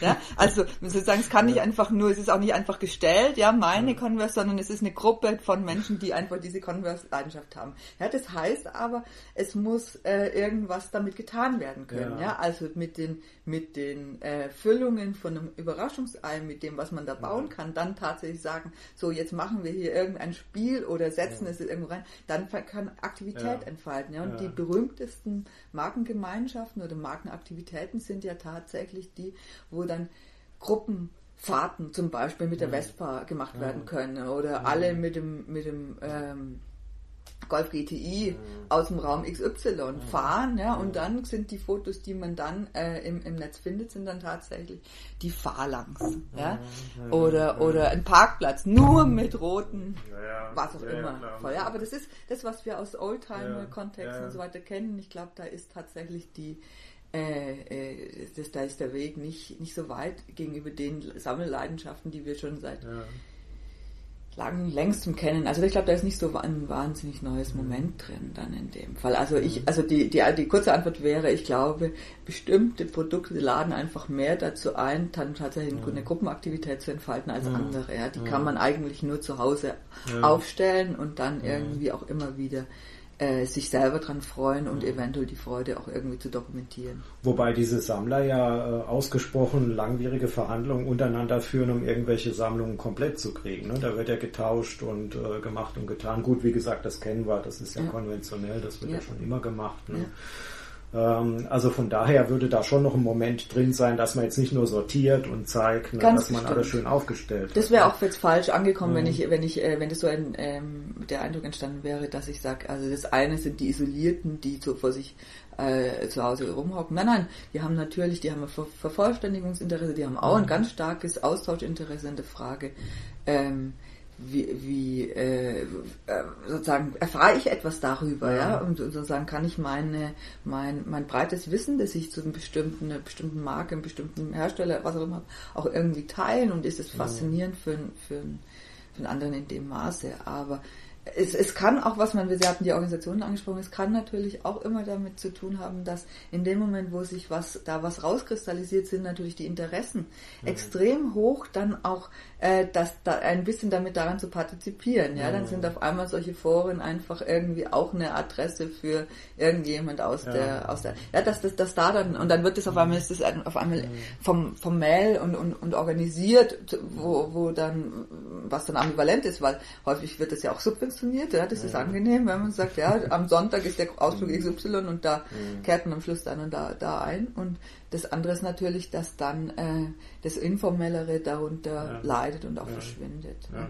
Ich habe jetzt gerade heute im, im Format, diesem österreichischen Magazin, eine, eine ähm, Schaltung, einen kleinen Artikel gesehen, da werden jetzt irgendwie Leute ausgebildet, um Fangemeinden aufzubauen. Also mhm. haben wir irgendwie so in Salzburg, glaube ich, eine Dreitagesveranstaltung belegen, äh, wo man da sozusagen, wenn man die natürlich sind, ganz sicher geht es so um, um, Netzaktivitäten. Also das alte, die alte Idee dieses Community Buildings, ja, ja, dass ja. da so Marketing drin war, das scheint mhm. tatsächlich irgendwie noch nicht noch nicht passé zu sein. Ja, ja, ich glaube, die lebt auch weiterhin. Ich mhm. meine, man hat es ja gesehen äh, durch so Initiativen von Adidas oder Nike, dass man diese Fans an diesen Turnschuhen und so weiter gleich am Anfang auch in die Produktlinie integriert. Ja, ne? Also dass genau. man die Gemeinschaften benutzt, dass sie im Prinzip halt mal alle reingeben, was hätten sie denn so gerne als ja. nächsten Schuh. Ne? Mhm. Und äh, also das sozusagen ganz basismäßig dann einbindet. Ne? Ja, aber vielleicht noch mal ein bisschen, äh, damit wir, ähm, also vielleicht ja auch für die Hörer interessant und die Hörerinnen, ähm, diese Unterscheidung zu den Aneignungskulturen vielleicht noch ein bisschen schärfen können an der Stelle. Mhm. Was würde jetzt eine Aneignungskultur darüber hinaus ausmachen? Also was was müsste da mehr da sein oder mehr in die Tiefe gehen? Hm. Also, ich meine, man, man muss es sich eigentlich immer an einem empirischen Fall anschauen, ja, weil jeder ist anders und wir haben jetzt uns als letztes eben mit diesen äh, spielt, also Circuit Bending, dieses, äh, diese Idee aus Kinderspielzeug Musikinstrumente zu machen, ja. Und äh, da finden wir eine, eine ganz, also sozusagen eine, eine Kaskade von, von äh, Möglichkeiten damit umzugehen, ja. Und es beginnt damit wirklich ähm, irgendwie äh, das, das Gerät eigentlich, also es ist schon ein Musikinstrument, ja, und es wird dann eigentlich nur in musikalischen Kontexten, in Kontexten des Musikmachens mit eingespielt, was ja. halt irgendwie natürlich äh, ein bisschen unkonventionell ist, wenn man ja. auf einmal auf irgendeinem Kinderpiano rumdrückt und auch, es klingt natürlich auch ein bisschen schräg so. Und dann kann man dann feststellen, ja, also es gibt welche, die fangen dann an, das irgendwie zu tunen, ja, und irgendwie, dass die Geräusche sich verändern und so weiter, ja. Und so, und so steigert sich das dann mhm. bis hin zu dem, was sie, was sie auch schon angesprochen hatten, nämlich ein Kinderspielzeug hat ein bestimmtes Design, hat eine bestimmte äh, Ausstrahlung, ja, es muss quietschig, bleachig, äh, bunt und, und, und, und so dieses, dieses, äh, das, was die Aufmerksamkeit von Kindern fesselt haben. Und äh, da gibt's natürlich wiederum bestimmte ähm, Elemente, die sind ähm, besetzt und zwar problematisch besetzt und die Barbie ist natürlich der mhm. Inbegriff von ja. sexistisch oder ja, frauenfeindlich oder wie auch immer, also irgendwie so ein Reiz äh, für Feministinnen und dann damit zu spielen und zu sagen, jetzt, oh, das können, man könnte sich genauso diese, wie heißen die Lilifee-Geschichten vorstellen, ja, also äh, äh, dieses ganze rosa Kitsch-Ding, dass man das einfach dann sozusagen ähm, ähm, ad absurdum treibt und wirklich irgendwie grotesk ver, ver, verfremdet und so weiter. Mhm.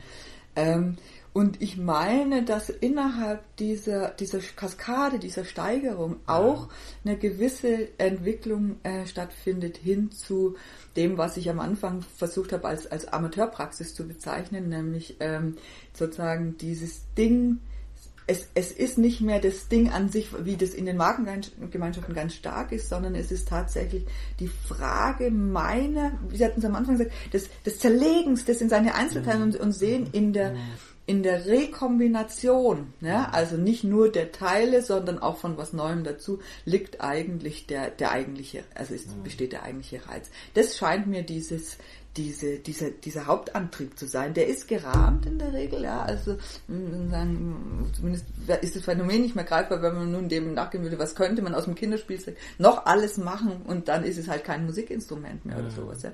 Das kann immer auch eine Forschungsperspektive sein. Aber es ist tatsächlich dieses ähm,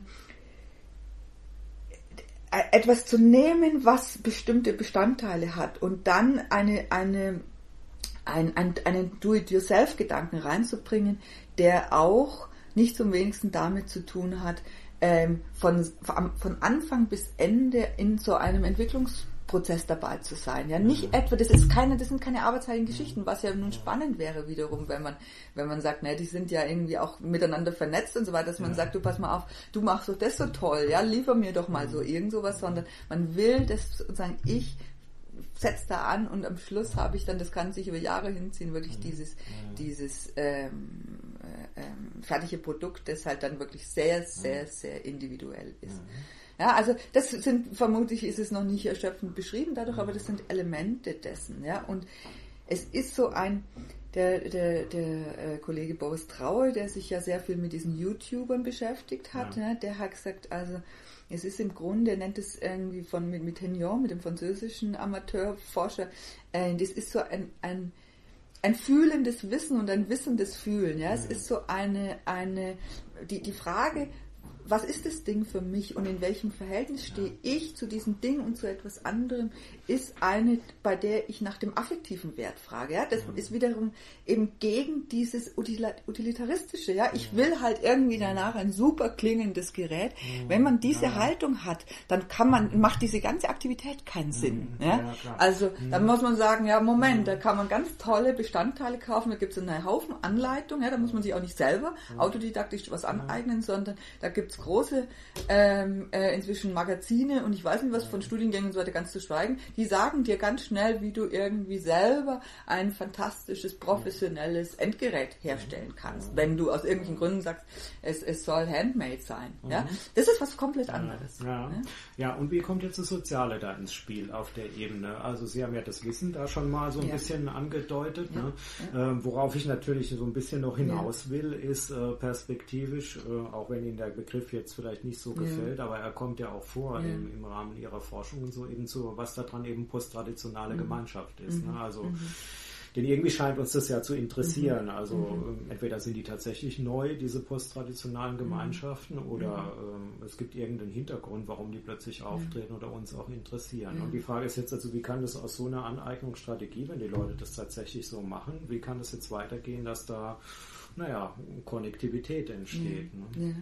Also ähm, ich kann es nicht, ich kann es nicht empirisch sozusagen den, den Prozess äh, beschreiben, aber auffällig ist in allen Konstellationen, in allen, ähm, alle, alles, was wir uns bislang angeschaut haben, dass irgendwie immer ein, äh, eine Dimension mit drin ist und die hat irgendwie nicht, Wettbewerbscharakter wäre falsch, ja? Mhm. aber es gibt immer so eine Art Happening, so eine Gelegenheit, die ist in der Regel eventisiert, ja?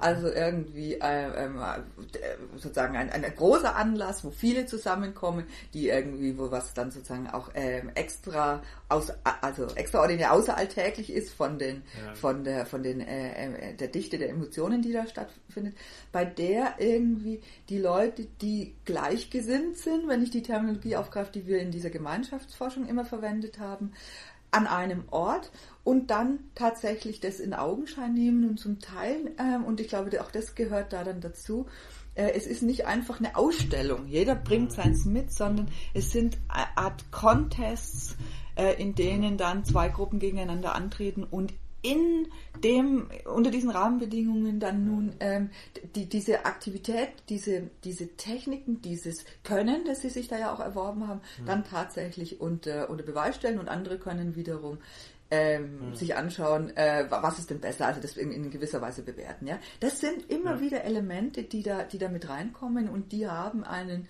natürlich enorm verdichtende, verdichtende Wirkung.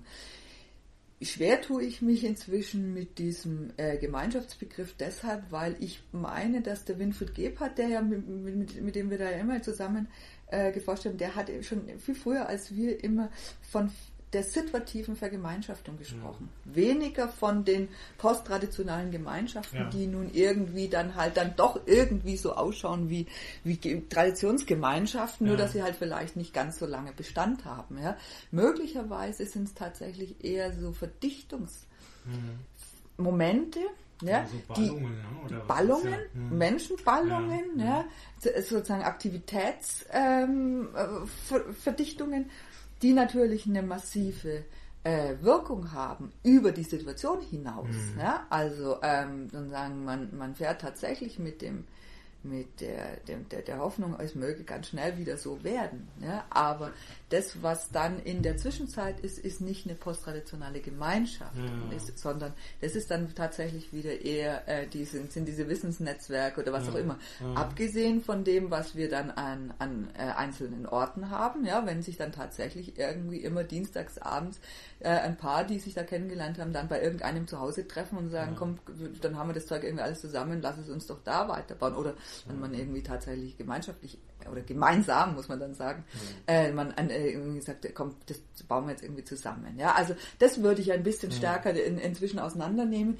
Wobei natürlich ich, also ich, ich bin nicht so weit, dass ich sage, ich würde unsere Idee von posttraditionalen Gemeinschaften komplett ähm, verabschieden, aber wir hatten sie an Jugendszenen ja. entwickelt und ja. äh, da steckt natürlich nochmal was anderes dahinter. Ja? Also wenn man irgendwie sagt, es gibt irgendwie eine Jugendszene um einen bestimmten, bestimmten Musikstil und dann hat eine Stadt oder auch ein Land oder was auch immer verschiedene Locations, in denen immer wieder dieses Ding kommt, dann hat es eine andere äh, Sozialitätskonsequenzen ähm, als vielleicht eben so diese Aneignungskulturen. Also ja. damit, damit, will ich sagen, äh, wenn ich mich nun da ein bisschen verhaltener äh, in Beziehung setze zu diesem Begriff, dann hat es damit zu tun, dass ich den Eindruck habe, es ist nicht ganz äh, adäquat beschrieben, wenn wir uns mit diesen Aneignungskulturen ja, ja. beschäftigen. Naja gut, könnte ich mir auch gut vorstellen. Also wie Sie die empirisch schildern, Entschuldigung, so wie Sie die empirisch schildern, ähm, fällt da ja was weg, was Gemeinschaften im Prinzip auch immer charakterisiert, nämlich die Grenze der Gemeinschaft. Ja. Also Gemeinschaften haben ja immer eine relativ starke Außengrenze äh, sind ja in der Regel auch stark sozial kontrolliert. Also äh, wie gehört man eigentlich dazu?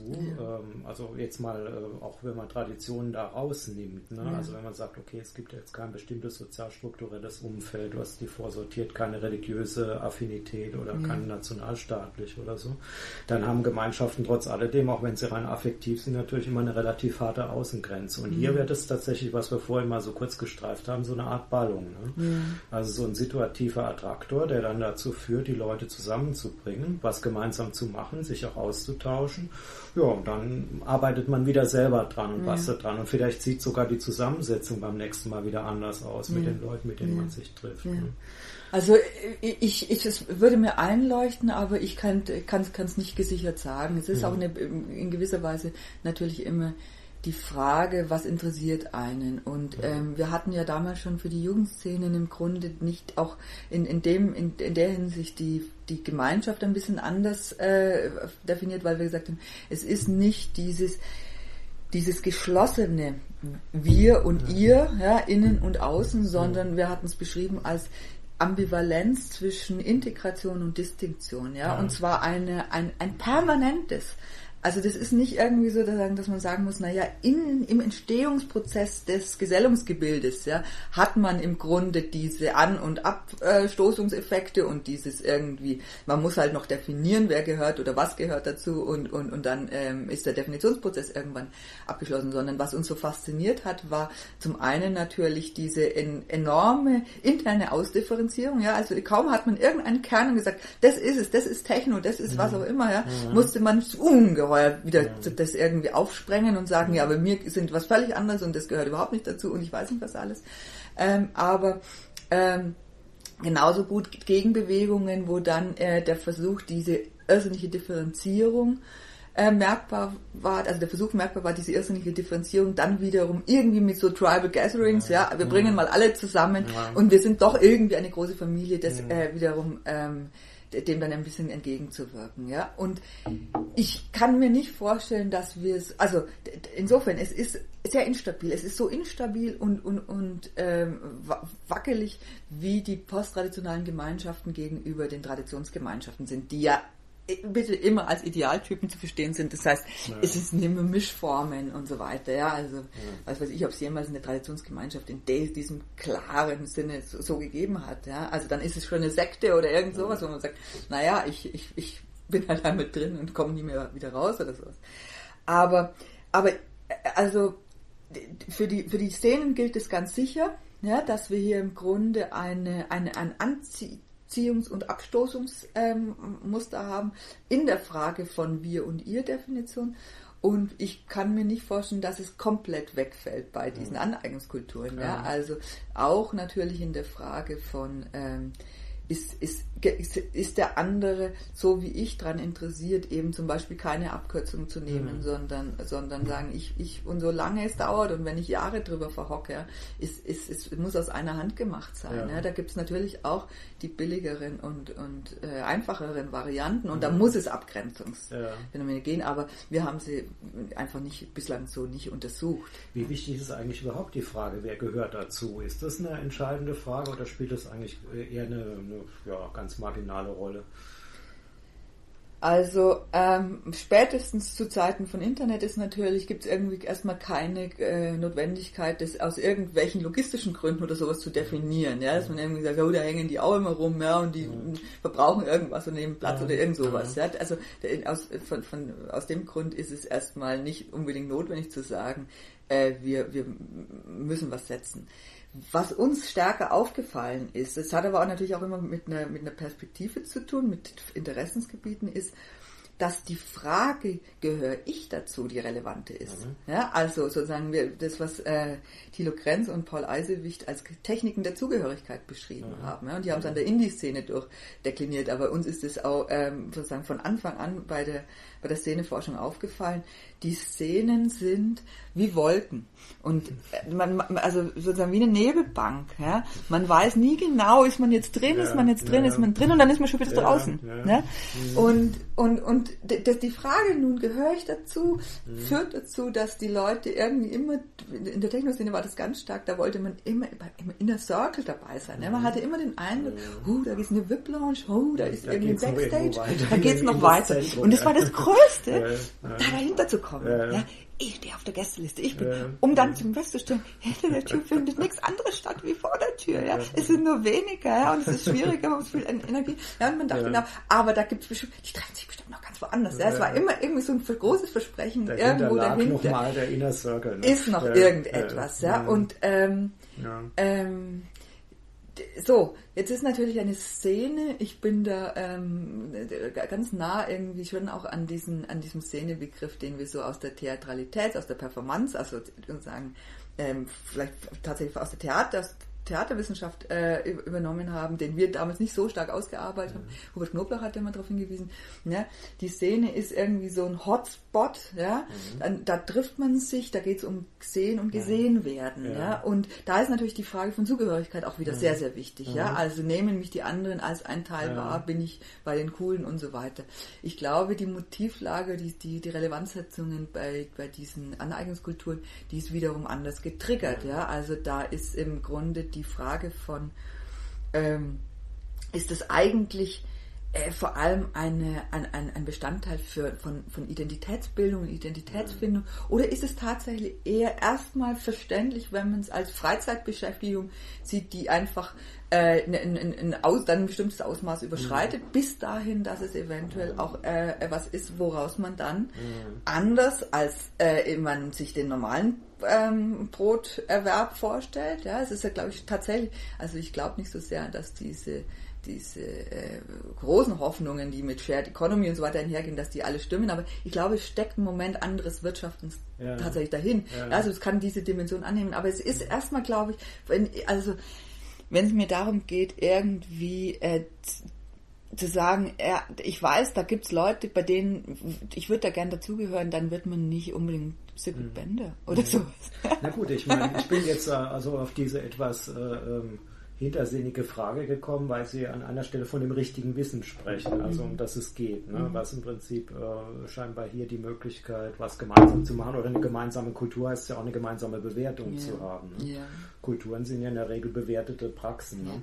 Ja. Ähm, also hier diese Fragestellung, also da, und das wäre vielleicht so ein Ähnlichkeitsattraktor, ne, der mich anzieht, wo ich sage, ja, aber ich weiß das und so weiter und die wissen es auch ne, und äh, wir wissen es. Ganz sicher sind das Momente. Mhm. Also ganz sicher. Das, äh, ich ich, ich habe insgesamt den Eindruck, dass diese Fragen auch schon, auch gegenüber den 90er Jahren, also nicht einfach nur, ist, früher war das alles anders, sondern ja. auch gegenüber dem, was wir in den 90er Jahren hatten, nicht mehr so heiß gegessen werden. Ja, ja also das ist da schon so eine gewisse, mh, mm, wir halten die Unentschiedenheit ja. tatsächlich aus. Ja? Und es ist die Frage, wo ist dann tatsächlich die Frage, sehe ich das richtig und vor allem sieht der andere das richtig, ja? ja? Und unterhalte ich mich sonst noch mit ihm. Das, das, ich glaube, wir müssen in der Tat inzwischen noch mehr danach suchen, wo taucht es tatsächlich auf. Ja? Aber das heißt nicht, dass es nicht eine relevante Frage ist. Versteckter, vielleicht noch privater, als es irgendwie früher war, aber äh, in den 90er Jahren, und das war immerhin das Spaßjahrzehnt, ja, wenn man den Eindruck hatte, es kann, darf überhaupt nichts Tiefgang haben, da war die Frage, ja. sieht, sie, wie sieht, muss es, wie muss man sehen? Ja. Extrem wichtig. Ja, und dann, und die, und die, ähm, einige der Kollegen, die äh, damit uns dann ähm, in, an diese Szeneforschung da angeschlossen haben und auch das weiterentwickelt haben, die haben dann ja von den von den Ayos gesprochen. Also nicht mehr die, die Szene bewegten, sondern die, der Klaus Neumann Braun hat den Begriff geprägt. Der, der allgemein jugendkulturell orientierte Ayos, die ganz normalen Jugendlichen, ja, die nicht mehr so irgendwie äh, da jetzt irgendwie, ich mhm. bin halt ein Hip-Hopper und da geht es kein, kein mhm. Vertun. Und das heißt natürlich nicht nur für diese, sondern auch ganz stark gegen was anderes zu sein. Und dann geht es um Gesinnungen, tatsächlich in diesem Sinne. Mhm. Auch als, äh, als Identitätsressource äh, und als Abgrenzung. Ganz genau. Und das, und das Verrückte war ja eigentlich dann vor allem damals diese Beobachtung, dass äh, wie, wie schnell das, das, das als Identitätsbaustein dann wiederum hinfällig sein kann, mhm. weil was anderes mhm. attraktiv ja, wird. Ja, dass wir tatsächlich Vordergrund schiebt. Ja. Genau, dass ja. wir das spielen können, dass wir das mhm. mosaikartig mhm. anlegen und so mhm. weiter. Ja. Äh, während äh, man immer davon ausging, ja, es, äh, sozusagen die alte Identitätstheorie, es packt mich irgendwas und das ist dann, prägt dann irgendwie über, über die Jahre, Jahrzehnte und so weiter hinweg. Ja. So, und ähm, also, aber es sind jetzt äh, wirklich, ähm, das, ist, das sind jetzt reine Spekulationen, die ich da anstelle, das sind Überlegungen, denen man nachgehen könnte. Inwieweit ist für diese für dieses, äh, diese Aneignungskulturen, die ich ja jetzt so in die, in die Amateurpraxis irgendwie so übergeleitet habe, inwieweit ist da die Identitäts, das Identitätsstiftende, das immer eine Rolle spielt, so massiv, wie wir das bei den anderen. Phänomenen, bei den anderen Gesellungsgebilden hatten. Mhm. Ja bin ich mir nicht sicher. Also ich meine tatsächlich, äh, die, der Schlüssel zum Verständnis ist äh, die Praxis. Ja? Mhm. Und diese Praxis muss man als ähm, affektuell mhm. verstehen, ja? Mhm. als ein als ein Empfinden eher als ein oder oder die Empfindungsfrage, die also sozusagen wenn es um, um, um Wertung geht, ist es tatsächlich eine ästhetisch ähm, ja. ähm, emotionale mhm. Wertung, die da drin steckt. Ja, und da sind wir ja fast wieder bei der Frage des Geschmacks und des Designs. ja, Damit schließt exakt. sich oh ja, da haben wir das, das sehr, haben wir das sehr schön unser Kreis, in dem wir ein bisschen wieder bei der Diffusität vom Anfang angekommen sind und was man dann eventuell daraus macht ne? und wie man sich dabei fühlt, wenn man was daraus macht. Ja, ich bedanke mich ganz herzlich äh, für das Gespräch. Wir müssen ja leider an der Stelle ein bisschen abwürgen, weil noch ein Vortrag jetzt kommt, sich anschließt. Aber wir bleiben weiterhin diffus, äh, aneignungspraktisch wir unterwegs. Aus. Wir halt versuchen es wir versuchen's auszuhalten und uns nicht zu schnell zu binden und festzulegen. War sehr interessant. Herzlichen ja. Dank, hat mich angeregt, über einiges nachzudenken. Ja, ich bedanke mich auch. Wunderbar.